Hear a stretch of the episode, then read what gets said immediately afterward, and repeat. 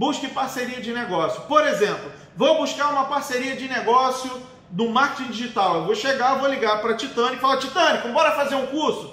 Partiu fazer um curso nós dois? Bora, careca, vamos fazer um curso. Vamos desenvolver pessoas, vamos entregar uma ferramenta legal. Tu, tu, me, tu ensina isso, eu ensino aquilo. Legal, isso é uma parceria. Ah, eu quero fazer vendas.